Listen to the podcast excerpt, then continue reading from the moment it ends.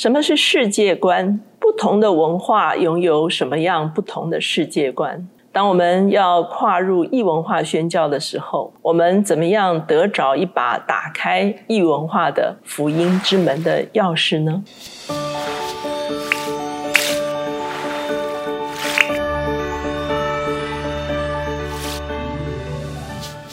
大家好，我是乔美伦老师。每周一次在乔氏书房和大家见面。今天我们的单元是老书新读。今天我们所要介绍的这本书叫做《打开闭锁的福音之门》，它的作者呢是罗兰穆勒。罗兰穆勒是一位 WEC 国际组织专门服侍穆斯林的啊一位专家。那他也多年从事与穆斯林文化对话的这一个角色。这本书的作者呢，他多年在异文化中间啊服务，所以呢，他发现不同的文化其实在理解福音这件事情上呢，有非常不同的切入点。所以他尝试做一件事情，这件事情叫做什么呢？寻找人类先祖共同的世界观，在不同的文化中间，人类的起源是相同的，他们中间有没有一些共通处，来开启不同文化的一个对话？什么是世界观？世界观这个字呢，其实最早是康德在使用，它的原文的意思是。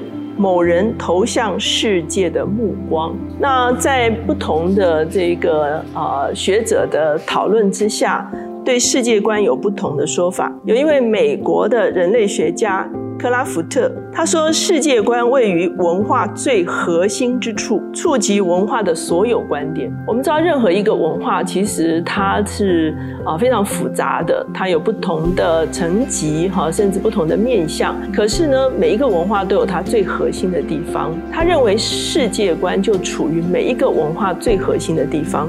另外有一位他在啊东亚宣教的一位宣教士林林伍德巴尔内哈，一九三七。年呢，他就把这个文化有四个层次做了一个啊理论的论述。他认为最外围的是行为，可是行为里面是他们的价值观。他们为什么这样做？他觉得这是有意义的，或者是没有意义的。价值观再往里面走就是信念，那信念再往里面走，最核心的就是他们的世界观。哈。那我相信有跟跨文化、不同种族、不同文化的人接触的时候，都会发现，我们有的时候是真的是会鸡同鸭讲哈啊，我们所说的事情，对方的理解是完全另外一件事情哈。那我们今天这个作者呢，他先提出来一个，他叫做伊甸园效应哈。他认为是有三段式的世界观的发展。第一段的世界观的发展是，就是在创世纪前面两章，也就是罪还没有进入世界之前，他所谓的这个叫做伊甸园式的世界观。因为没有罪，所以呢，上帝看万物都是好的。等到启示录最后的两章。是所谓天堂式的世界观，或者我们说永恒国度的世界观，它所描述的也是一个所有的罪被除去之后的一个和谐的状态。所以夹在创世纪二章之后到启示录倒数二章之前的这个世界呢，就是我们今天所处的这个世界，它称之为是以罪为本的世界观。那如果以这个有罪的世界的这个模式来看。我们人类不同文化共有的世界观是什么呢？他提出三组可以让我们来思考的哈。那第一组就是罪疚的世界观，知道自己有罪啊，有罪疚感来追求清白，好追求无罪。那第二种世界观呢是羞辱与荣耀，好觉得自己是蒙羞的，渴望得回荣耀。第三种世界观呢就是。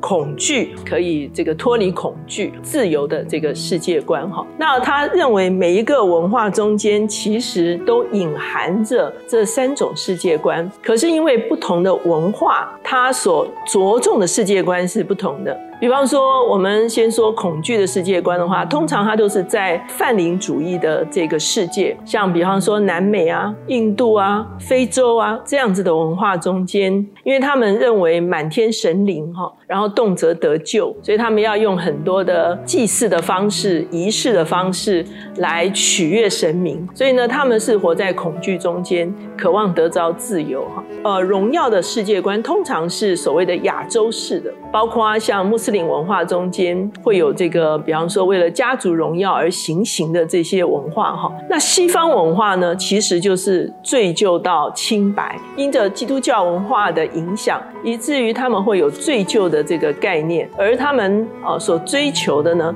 就是怎么样脱离罪疚哈？那他特别讲到，呃，我们知道福音开始的时候其实是罗马帝国哈。罗马帝国那个时候号称罗马太平哈，意思就是说文化呀、经济啊，或或者是交通啊啊传递哈是非常的广泛的哈。所以呢，罗马是非常看重法治的。整个西方的法治基本上是建立在罗马法的根基上面。他们认为国家至上，政府的法律高过统治者哈。这个就是法治观念的。开始哈，而这样子的看法，其实对基督教影响是非常大的，是因为基督教早期的教父很多都是具有法律背景的。他在书中特别提到了特土良、巴西流、安婆罗修，甚至非常知名的奥古斯丁，他们原本所学的都是法律哈，像奥古斯丁最。啊，擅长的是所谓修辞学哈，修辞学其实就是一个法律辩论的一种学问。那甚至到了改教时期，加尔文跟马丁路德其实都有这样子的背景，所以呢，你就会发现这个罗马法治的这个理念呢，从罪疚到。不定罪，好的这个概念呢，其实深深影响出的影响初代教会。那我们会发现，在圣经中间最标准的一个形式，就是保罗写的罗马书。我们知道保罗是要跟当时候的世界首都罗马的教会来对话，而罗马教会中间充满了希腊罗马文化的这些外邦的信徒，所以呢，他在整本罗马书中间谈的就是如何不被定罪。这个就是我们后来说因信称。义嘛，称义其实它是一个法庭的用词哈，所以保罗写这个罗马书，其实呃也变成我们在新约书卷中非常重要的一卷书哈，它所以它深深影响着西方的教会，也影响着整个基督教。呃，像其他文化传福音的时候，我们所着重的就是要追求从罪疚哈到啊这个不被定罪。可是东方的教会，我们知道整个罗马帝国后来分裂成为西罗马帝国跟东罗马帝国，所以早期的基督教它也分成了西方教会跟东方教会。而伊斯坦堡为中心的所谓的东方教会，就是后来所谓的东正教。那他们的思考全部都是所谓东方式的思考。等到伊斯兰教。教兴起的时候，我们知道伊斯兰教是在中东这边兴起哈，他们所看重的就是荣辱文化，就跟东方教会的概念是相同的哈。那他在这个中间呢，特别提到了一个他跟穆斯林对话的一个经验。有一段时间呢，他就是住在中东这一带哈，那他认识了一个。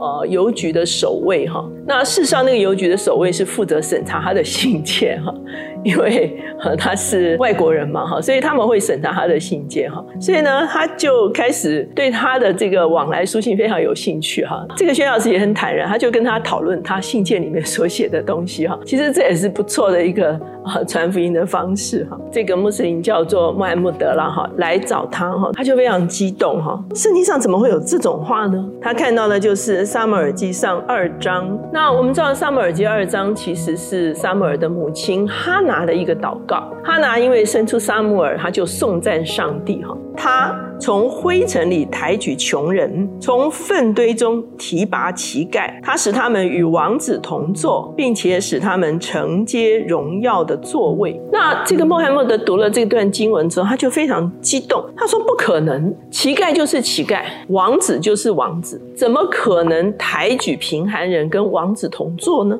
这个就反映了他们当时候的一个思维哈。也就是说，在他们的社会中间，就是有羞辱的一群人，而这群人永远是没有办法翻身的。那有一群人呢，是荣耀的人。那这些荣耀的人呢，是占据高位，绝对不能够被羞辱。如果有被羞辱的事情的话，他们就会想办法，第一个先把它掩盖掉，不能够接受被羞辱的哈。那这件事情就深深的打动这一个邮局的警卫哈，制作者其实也借着这个机会哈，就开始借着荣辱文化切入到福音的里面哈，所以他在这个荣辱的文化中间呢，他就继续的谈到说，其实圣经里面也充满了荣辱的文化观、世界观，一共有一百九十处提到荣耀，一百多次提到羞辱，在有罪的世界观中间，西方的文化去处理罪的问题，怎么样可以从被定罪到不被定罪？可是其他的文化很难接受这个。可是圣经里面也谈到有罪的世界，它还有一个切入点，就是如何从羞辱回到荣耀的里面。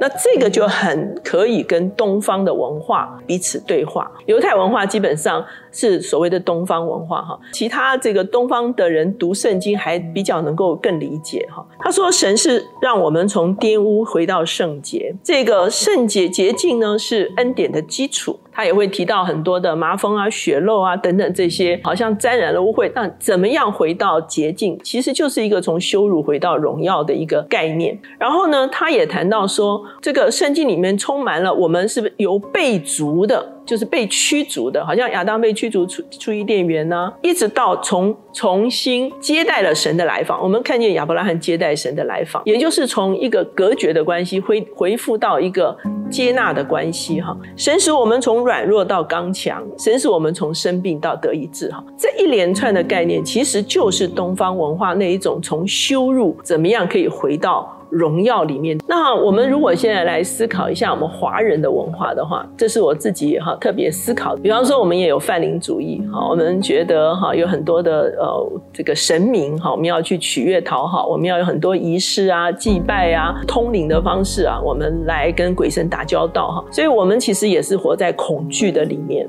那我们呢，其实也有这个所谓的荣辱的这个文化的这个元素哈。比方说，华人很爱面子啊，哈。你不可以做一些让别人失面子的事情哈。那我们有的时候也是要追求得道成圣哈。我们所谓华人的文化中间的成圣了哈。所以呢，我们也会觉得说要除去罪疚哈，甚至有一些。其他的宗教哈也是在寻求追出去追究哈，所以呢，当我们在传播福音的时候，我们怎么样可以用特定的文化中间最核心的那个世界观来与它对话？其实变成一个打开锁住之门的非常重要的一把钥匙。他在书的最后面他说：“事实上呢，其实基督教现在的扩展的速度是非常快的。我们知道福音是神的大能哈，它其实是非常有能力的哈，而十字架呢？”其实他所站立的地方是非常微妙的一个地方。耶路撒冷这个地方其实就是世界，有人说是世界的中心哈。也就是说，十字架所矗立的地方，其实它是要触及各种不同的文化，向各种不同的文化来对话。当我们面对不同文化的时候，我们真的是要拿保罗作为我们的榜样哈。保罗就说，像什么人，他就做什么人。他像犹太人，他就做犹太人，他有他跟犹太人对话的方式哈。那他像这个希利尼人，就是高文明的希腊文化，他也有向他们对话的一个模式哈。甚至我们说他像罗马有这个法治观念的人，他也有他对话的模式。那我们看到他去到啊像加拉泰这一带的地方，其实他是比较泛灵主义的哈。小亚细亚这边是比较泛灵主义的哈，他也有跟他们对话的情形哈。他实行很多神迹奇事哈，让他们深深的知道神的大能，所以呢，保罗自己本身就是一个非常具有标志性的人，他的身上好像就是带了三把钥匙，来跟不同的文明来对话。因此，当我们今天思想说，怎么样开始能够把不变的福音，用其他文化不同的世界观的这把钥匙来打开这些打不开的门的时候呢？这本书其实对我们来说真的是一个非常好的一个思考，所以呢，今天我们把这一本《打开闭锁的福音之门》介绍给大家。